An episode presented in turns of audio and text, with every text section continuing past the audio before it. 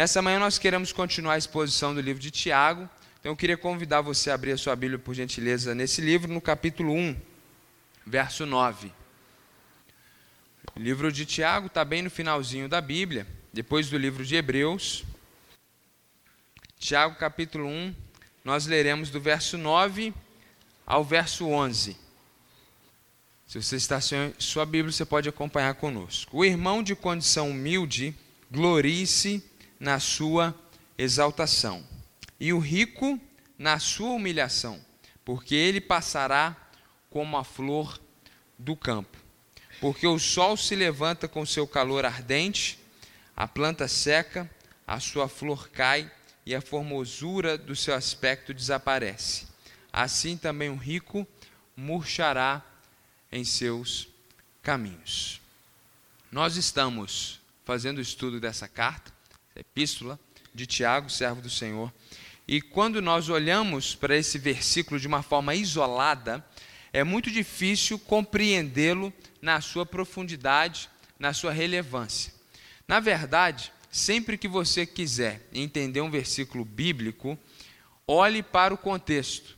Leia o que está um pouquinho antes, leia o que está um pouquinho depois, porque isso é fundamental para que você possa entender o texto. Ao ler o texto no seu contexto, você de fato o compreende. Existe uma máxima dita por muitos pastores que é verdadeira. Um texto sem o seu contexto é motivo para pretexto. Então, geralmente, as interpretações erradas da Bíblia, elas se originam em uma leitura de determinado texto fora do seu contexto. E esse texto é muito interessante, porque quando nós lemos na superficialidade, sem olharmos o contexto, parece que o apóstolo, o apóstolo não, parece que Tiago está simplesmente falando sobre o irmão rico, o irmão que é menos afortunado, como que eles precisam enxergar a sua própria realidade. Mas eu queria fazer contigo esse exercício, até de uma forma didática, para você entender como o contexto nos ajuda a entender e determinar o sentido verdadeiro do texto. Vamos ler os versículos anteriores, que inclusive nós lemos, e um versículo posterior, para que nós possamos entender de fato sobre o que esse texto está falando. Então, a partir do verso 2, o texto diz: Meus irmãos, tenho por motivo de grande alegria o fato de passarem por várias provações, sabendo que a provação da fé que vocês têm produz perseverança. Ora, perseverança deve ter ação completa para que vocês sejam perfeitos e íntegros, sem que lhes falte nada. O texto está falando aqui, ele começa falando sobre provação, sobre como nós podemos e devemos nos alegrar em meio a provações. E aí, a partir do versículo 5 até o versículo 8, é o que nós pregamos semana passada, o texto fala sobre sabedoria. E a sabedoria aqui não é um tema isolado, mas é justamente a sabedoria para que nós possamos passar pelas provações. E agora ele começa a falar de riqueza e de pobreza. E também não é isolado, está relacionado ao tema provação. E a prova disso é que veja comigo o versículo 12: Bem-aventurado é aquele que suporta com perseverança a provação, porque depois de ter sido aprovado, receberá a coroa da vida, a qual o Senhor prometeu aos que o amam. Ou seja, isso que parece, numa leitura mais superficial, ser um tema abruptamente apresentado pelo autor, na verdade, é um tema que está relacionado a esse assunto que nós temos trabalhado, aprovação. Então, num primeiro momento, ele fala de como nós devemos alegrar nas provações, por que, que nós podemos alegrar nas provações. Num segundo momento, ele vai nos ensinar que o melhor caminho a tomar quando você estiver sendo provado é o caminho da sabedoria, ela é um grande aliado quando você estiver enfrentando lutas e dificuldades. E agora ele vai falar de uma provação muito específica que estava acontecendo na vida daqueles irmãos. Naquele contexto, a igreja de Jesus estava sendo perseguida. Naquele contexto, as pessoas, por causa da fé que elas tinham em Cristo e na Bíblia, elas estavam sendo ameaçadas. Muitos estavam perdendo seus empregos, muitos tinham seus bens confiscados pelo governo, eles de fato estavam sofrendo materialmente por causa das perseguições. E isso estava gerando uma provação econômica. E muitos que eram ricos agora começam a sofrer uma situação de perdas.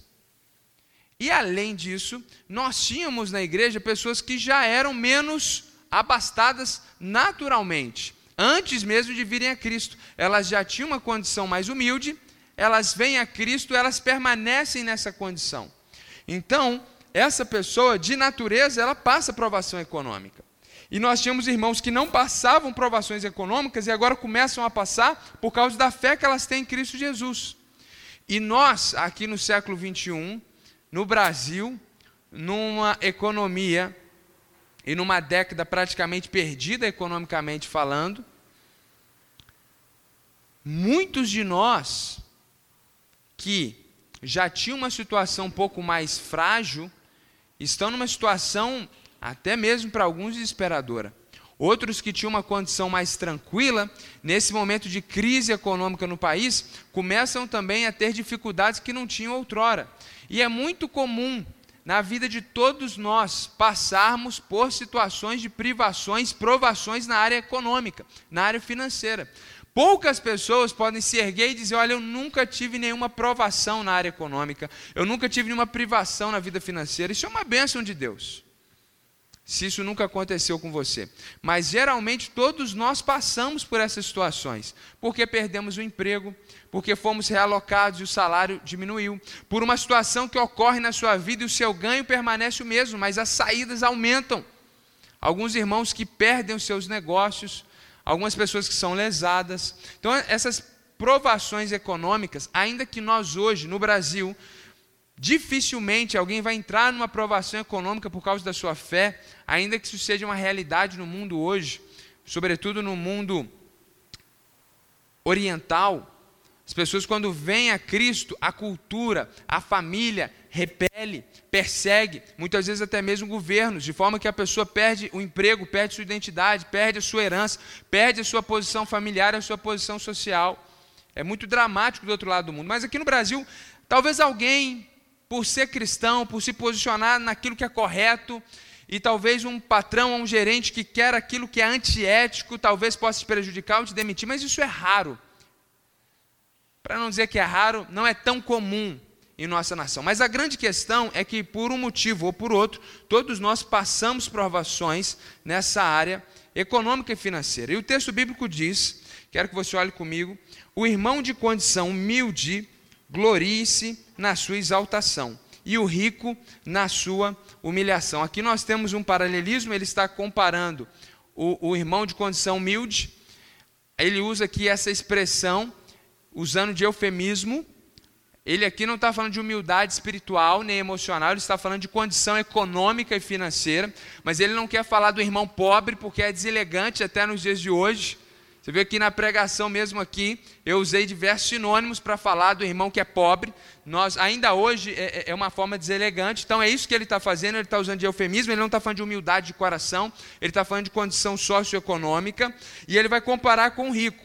E ele vai fazer uma outra comparação, agora inversamente proporcional, dizendo que esse irmão simples, pobre, humilde, ele deve se gloriar na sua exaltação e o rico deve se gloriar na sua humilhação. É, é um texto muito rico na sua construção e tem lições muito profundas para nós. Ele continua dizendo, antes de nós entrarmos nessas lições, que o rico vai passar como a flor do campo ele não fala que o rico vai passar como aquela orquídea bonita que você cultivou o ano inteiro para florescer no tempo certo. E depois essa flor vai murchar. Ou as rosas que você comprou e pagou caro. É aquela florzinha que dá no campo que ninguém nem sabe que ela existe. O que ele está tentando mostrar é que a vida e os bens materiais é algo extremamente efêmero. Como disse o pregador Salomão, no Antigo Testamento vaidade de vaidades. Tudo é vaidade. E a vaidade, naquele contexto hebraico, não tem a ver com essa vaidade relacionada ao corpo, mas a vaidade, naquele contexto, está ligado com o fato de que a nossa vida ela é passageira. Inclusive, esse texto, que em português é traduzido como vaidade de vaidade, se nós traduzíssemos literalmente, nós diríamos que o texto diz o seguinte: sopro dos sopros. Tudo é um sopro. Dessa maneira, Tiago, conhecendo esse texto bíblico, é isso que ele quer mostrar: que a sua riqueza e o poder que você tem e a sua firmeza econômica nessa terra, na perspectiva da eternidade, é como uma florzinha que surgiu lá no pasto, que floresceu hoje, amanhã veio um vento quente, um sol muito quente, e ela murchou, acabou, morreu, ninguém viu. Você hoje pode ser alguém conhecido, você pode ter uma boa posição social por causa das suas questões econômicas, mas depois que você partir da terra dos viventes, você vai ser lembrado pelos seus filhos, pelos seus netos, e depois você vai ser esquecido. E quando nós pensamos na eternidade, a efemeridade dos nossos bens materiais é ainda maior. Porque na eternidade, ninguém vai perguntar quanto que você possuía, qual era o valor do seu imposto de renda. E aí ele entra no versículo 11 para reafirmar isso, diz que o sol se levanta com seu calor ardente. A planta seca, a sua flor cai e a formosura do seu aspecto desaparece. Assim também o rico murchará em seus caminhos. Ele diz a mesma verdade com outras palavras, para enfatizar esse fato. Bom, o que isso tem a ver com a minha vida e com a sua vida? Primeiro, eu quero falar contigo que se enquadra nesse primeiro grupo de pessoas. Você que se considera uma pessoa de condição humilde. A primeira verdade do texto é para você que se considera uma pessoa de condição humilde. Se você não se vê assim, fique tranquilo, daqui a pouco o texto vai falar contigo também. Aguarde um minuto. Mas o texto ele começa falando sobre essa pessoa que se considera nessa condição econômica desfavorável. Naquele contexto, alguns já eram desfavorecidos de natureza pelo próprio momento de vida, pelo seu próprio histórico, pelo seu próprio histórico é, é, de vida, mas alguns se tornaram pobres e, e vieram para essa condição por causa da fé. Seja de uma forma ou de outra, é muito comum que as pessoas que são economicamente mais simples, eles tenham dificuldade diante daqueles que têm mais e podem gastar mais e podem ter acesso a alguns, sobretudo lazeres e superficialidades, mas que geram prazer nessa vida.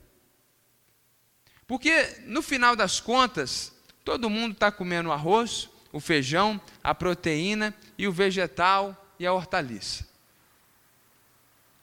Todo mundo tem um, um dia ou outro de descanso, umas férias que você areja, pode arejar um pouco a sua cabeça.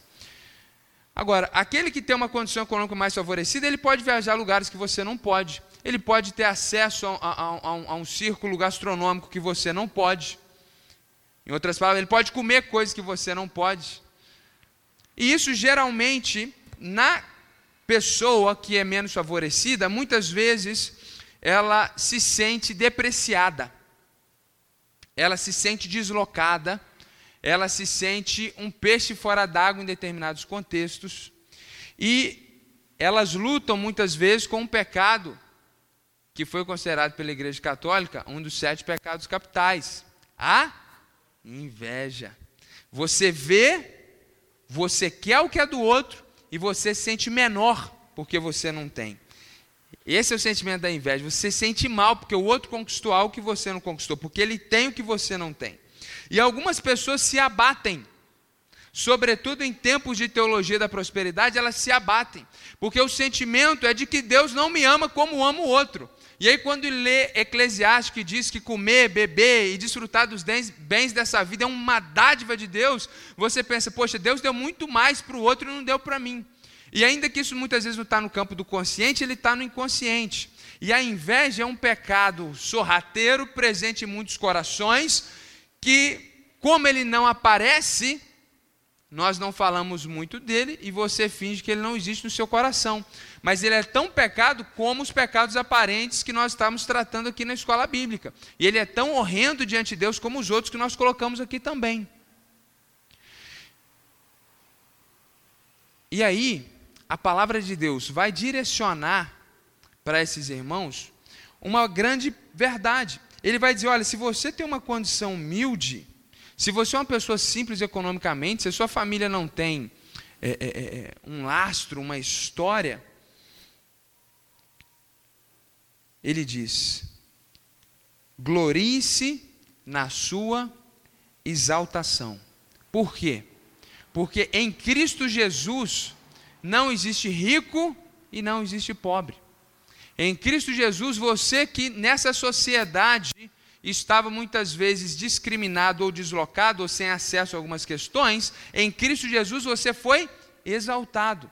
Porque em Cristo Jesus todos nós somos herdeiros de Deus e co-herdeiros com Cristo Jesus.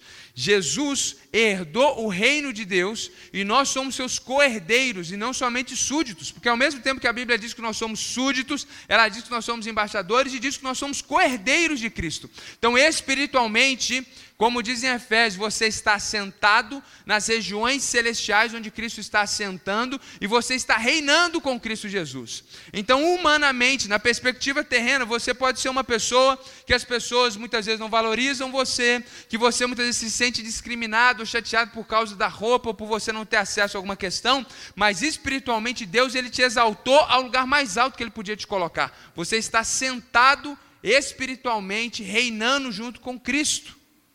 E o versículo, olhe por favor o capítulo 2, versículo 5 diz: Escutem, meus amados irmãos, por acaso Deus não escolheu os que para o mundo são pobres? Para o mundo são pobres. É uma perspectiva humana, é uma perspectiva terrena, é uma perspectiva efêmera, passageira. A gente não pode se pautar nela. Para serem ricos em fé e herdeiros do reino que ele prometeu aos que o amam? Então, meu irmão, não tenha inveja daquele que possui mais do que você.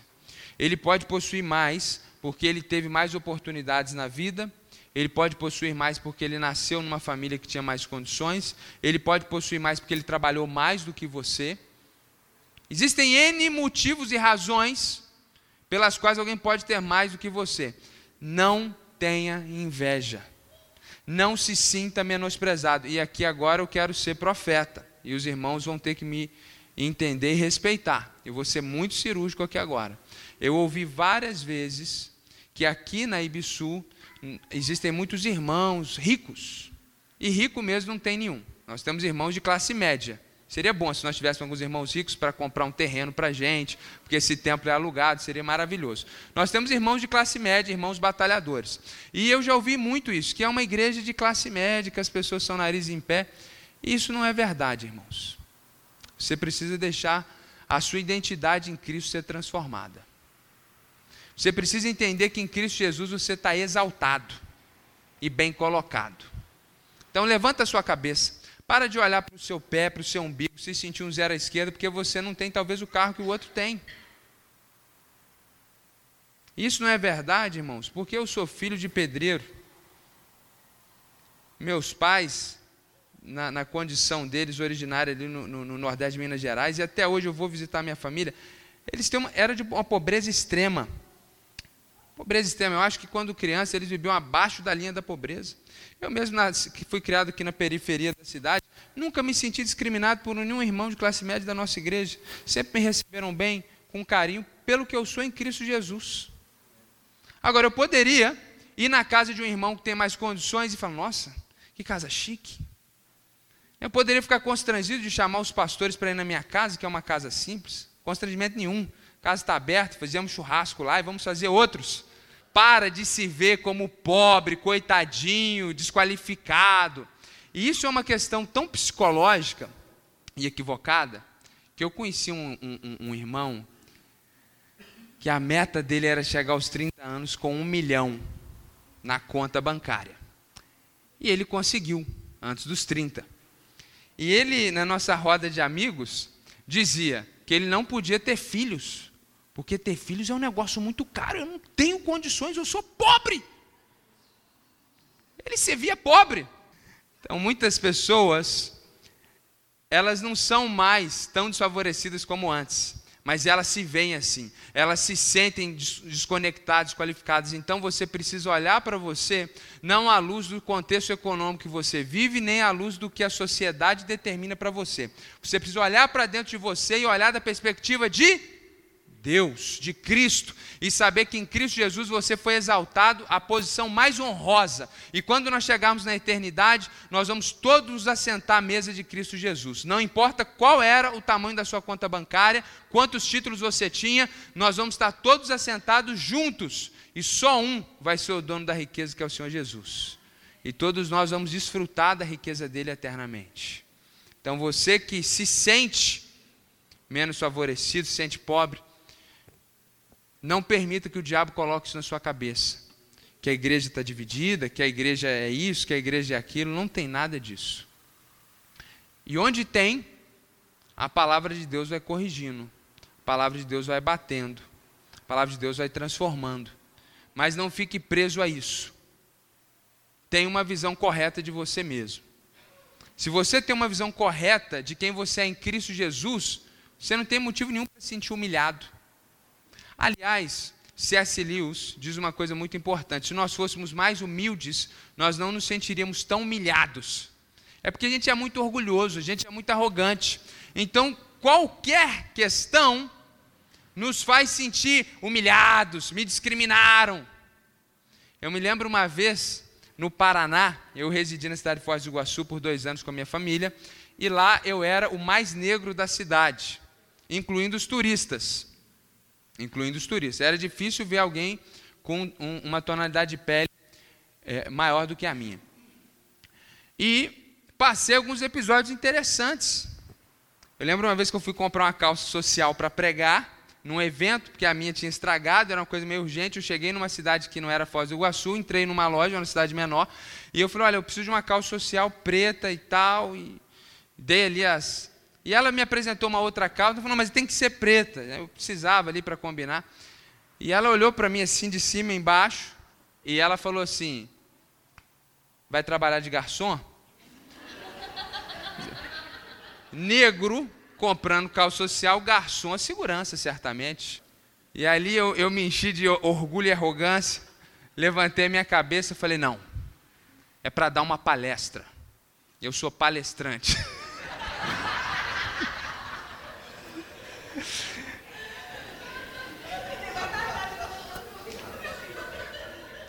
Pior foi o dia que a minha esposa grávida e nós indo para o ponto, indo, nós estávamos indo para o ponto de ônibus na avenida principal da cidade. Oito horas da noite, estava escuro e aí a, o ônibus passou e a Aline grávida de oito meses falou: Ricardo, corre e para o ônibus. E, e, e naquele frio de Foz do Iguaçu eu estava de touca, todo encapuzado. Corri, dei sinal, o ônibus parou lá, eu não sei, nem lembro como é que é aqui mais, mas lá na época entrava pela frente. Então eu parei na porta da frente, o motorista olhou para mim e ficou refletindo, ele não abriu a porta e não arrancava o ônibus. E aí eu entendi o preconceito, humildemente comecei a gritar Aline. Ele. Aí ele olhou no retrovisor, viu quem viu uma mulher branca, grávida, ruiva, e aí ele abriu a porta. Eu confesso para os irmãos que eu me senti mal. Agora, irmãos, você imagina se eu levasse isso para a minha vida, porque eu sou negro, porque eu sofro preconceito. Aí você passa uma situação que não tem nada a ver com isso e você acha que a pessoa te olhou porque você é negro, você acha que te olhou porque você é pobre. A gente vem à igreja e as pessoas. Isso é. Gente, é, é incrível. É incrível. Mas a gente precisa até falar, é, parece infantil, mas a gente tem que falar. Quantas pessoas não ficam em crise de vir à igreja por causa da roupa? Pelo amor de Jesus Cristo. Ninguém está olhando a sua roupa. E quem está olhando está em pecado. Então deixa Deus cuidar dela. Por sinal, irmãos, é, existe uma mentalidade é, antiga no meio evangélico de que você tem que vir à igreja com a sua melhor roupa porque você tem que dar o melhor para Deus. Isso não é bíblico. E Deus vai ser mais glorificado se você comprar uma roupa mais barata e usar esse dinheiro para missões. É verdade. Não fique preocupado, você não deve vir à igreja com uma roupa inadequada. Da mesma forma que você não pode ir para o seu trabalho com uma roupa inadequada. Você não pode ir para a praia com uma roupa inadequada. Então você não vai para a praia de terno. Você vai para a praia com uma roupa de banho. O adequado é relativo, é pessoal, é dentro das suas condições. Ninguém tem que reparar E você não pode ter esse sentimento. Porque algumas pessoas têm essa mania de quando cumprimenta a gente, olha a gente de cima e embaixo. Mas nem, não necessariamente ele está julgando você. Tem gente que, por exemplo, nós temos aqui na igreja pessoas que trabalham com moda profissional. Né, temos irmãos na igreja que são dentistas. Ele olha para a sua boca, ele bateu um raio-x ali. Nós temos psicólogos, você, eu aqui sou analisado. E aí a gente vai conversar, o psicólogo já pastor isso, significa isso e tal, e a gente está aqui descortinado aos olhos dos psicólogos da igreja. Nós temos pastores. Enquanto a gente está pregando aqui, um gesto, o, o outro pastor já entendeu tudo. Estava aqui na escola bíblica, eu dei uma olhada para o pastor Biratã, parece que a gente comunicou aqui, um texto longo. Né? Então, não necessariamente porque a pessoa te olhou, é porque ela está achando que você é pobre, que você não pode vir para a igreja. Então, em nome de Jesus, a partir de hoje, olhe para você mesmo a partir do que a Bíblia diz a seu respeito. Você é a imagem e semelhança do Senhor. Você é amado. Você é herdeiro. Você foi exaltado por Cristo Jesus. Então, levanta a sua cabeça. Para de ficar se sentindo um zero à esquerda, isso é mentira do diabo, isso não é de Deus. Inclusive, a gente poderia até aplicar esse texto aqui para essas questões de autoestima mesmo, relacionadas até mesmo aqui já é uma aplicação já numa segunda instância, mas relacionadas até ao nosso corpo. Quantas pessoas se sentem feio, fica preocupado com algumas questões, isso não vem de Jesus, gente. Você está exaltado em Cristo Jesus. Ponto. Seja feliz, seja livre, se liberte de todas essas pressões psicológicas e monstros que ficam aí falando que você é feia, que a roupa não está boa, que você tem o nariz assim, que você é muito assado. Quando eu era magro, todo mundo falava, é uma vareta, pastor, tem que engordar um pouquinho, pastor está muito magro, para pastor que está doente, agora eu engordei um pouquinho, pastor está barrigudo, pastor está gordo. Eles vão falar. Com o cabelo grande tem que mudar o cabelo. Passa um gelzinho, pô, tá parecendo década de 70. Corta o cabelo e apareceu a careca. Isso é a vida. Isso é, é a igreja, não é a igreja, é o ser humano, porque a gente tem essa mania também maligna de achar que tudo de ruim só acontece na igreja, que lá no mundo todo mundo é bacana, sensacional, fenomenal, e na igreja só tem coisa ruim.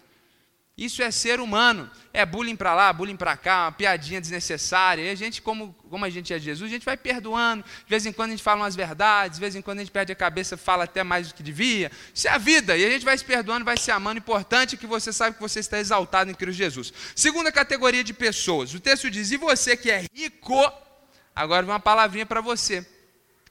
Aí você fala, não é para mim, pastor, porque eu não sou rico. Quero te fazer refletir, porque essa questão de riqueza é extremamente relativa. Por exemplo, você sabia que 48% da população mundial vive com menos de 300 reais por mês? Pensando numa família per capita. Então, pensando numa família de quatro filhos, que é a média brasileira. Nós estamos falando que essa família de quatro filhos vive com 1.200 reais. 48% da população mundial. Se você Faz a conta rapidamente aí. Da renda per capita da sua família. Se você não tem uma renda per capita de 300 reais por cabeça, significa que você está na camada de cima da metade da sociedade humana. Alguns dos irmãos ganham três, quatro vezes esse valor. Se isso não é ser rico, eu não sei qual a definição de riqueza. É porque a gente se acostuma em ser da classe média e aí a gente acha que a gente é pobre ainda. Mas algumas pessoas são muito abastadas na nossa comunidade que estão me ouvindo e ficam com essa assim, eu não posso, eu não posso ajudar, eu sou pobre, eu sou miserável, mas na prática e na comparação da realidade da, da, da, da nossa espécie nessa terra, a verdade é que muitas pessoas são muito mais abastadas do que elas pensam. 7% da população mundial tem curso superior. Quantos irmãos aqui têm curso superior? Levanta a mão. Mais da metade. Você faz parte de uma camada super especial de 7% da população mundial.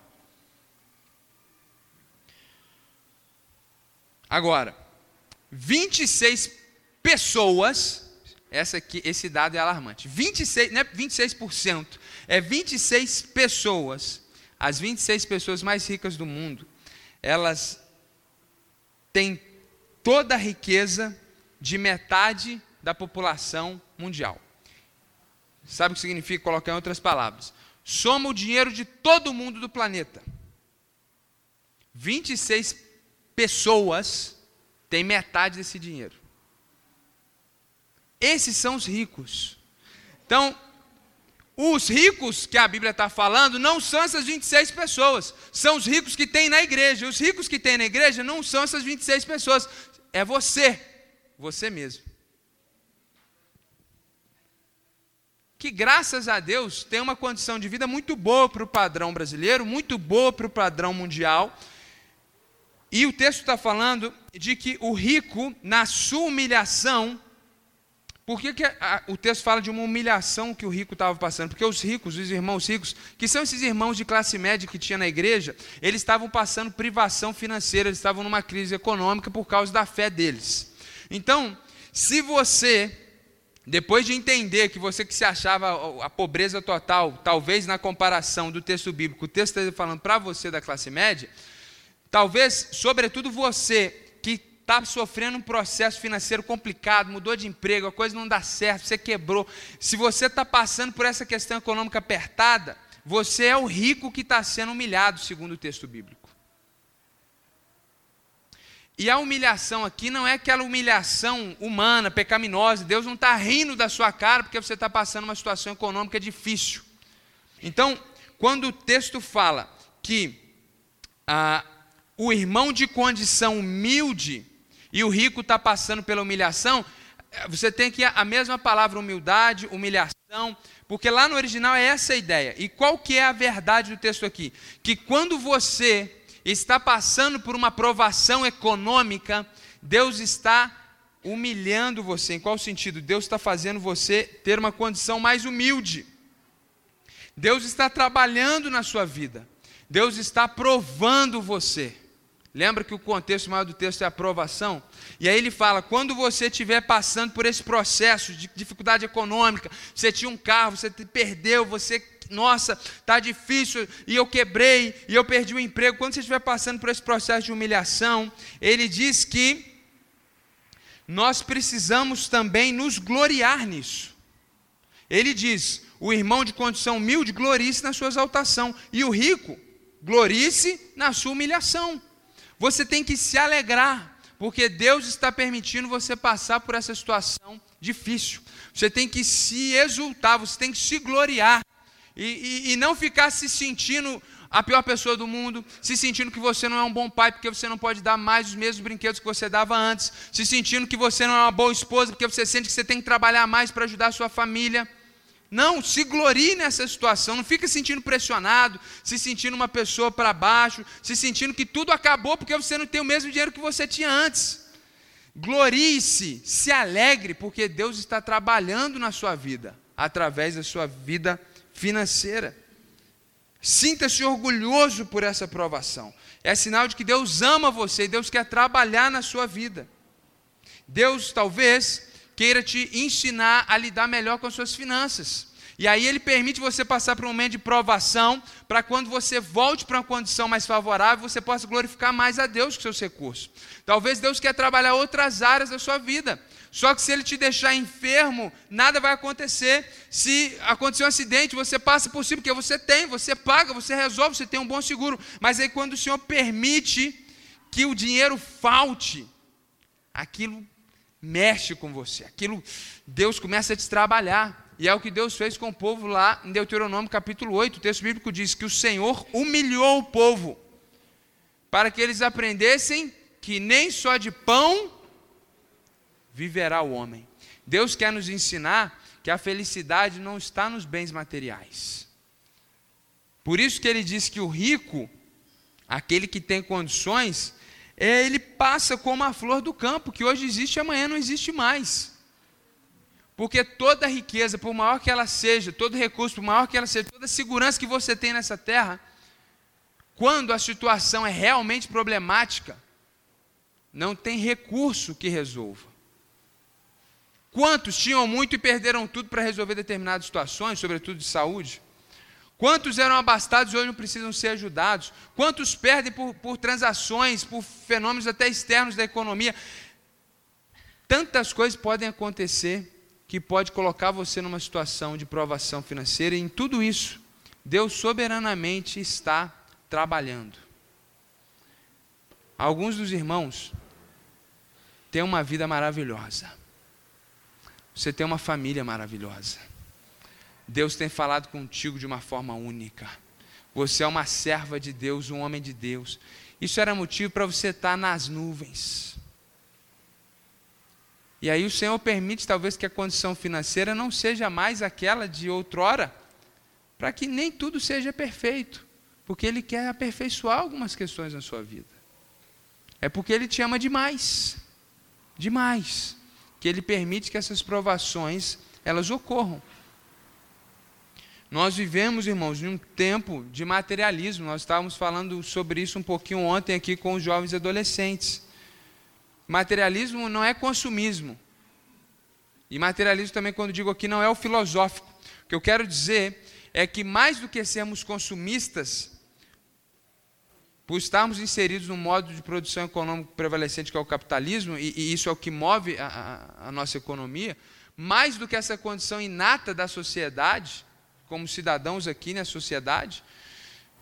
E ainda temos aqueles que são consumistas de forma pecaminosa e equivocada e, e, até viciados no consumo, independente de quanto ganham, porque o vício pega o que ganha muito, o que ganha pouco. O materialismo é, é, é essa supervalorização do que é terreno, do que é material, do que é passageiro, do que é efêmero. Então, quantos de nós temos um guarda-roupa muito maior do que o necessário? Quantos de nós temos muito mais móveis do que necessário? Quantos de nós temos muito mais do que é necessário?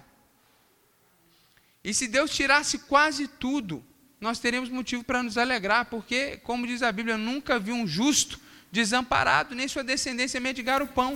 Então, graças a Deus, você tem um lugar para você dormir, você tem um lugar para você habitar, ainda que seja alugado.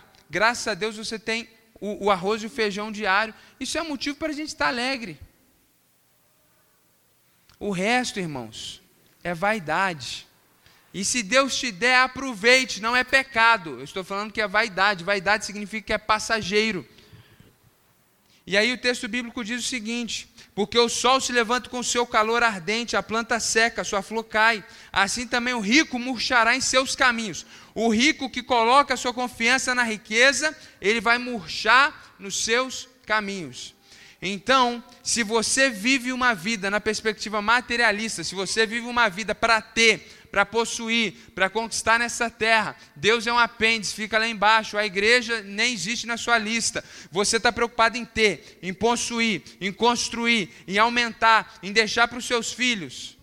O rico vai murchar nos seus caminhos.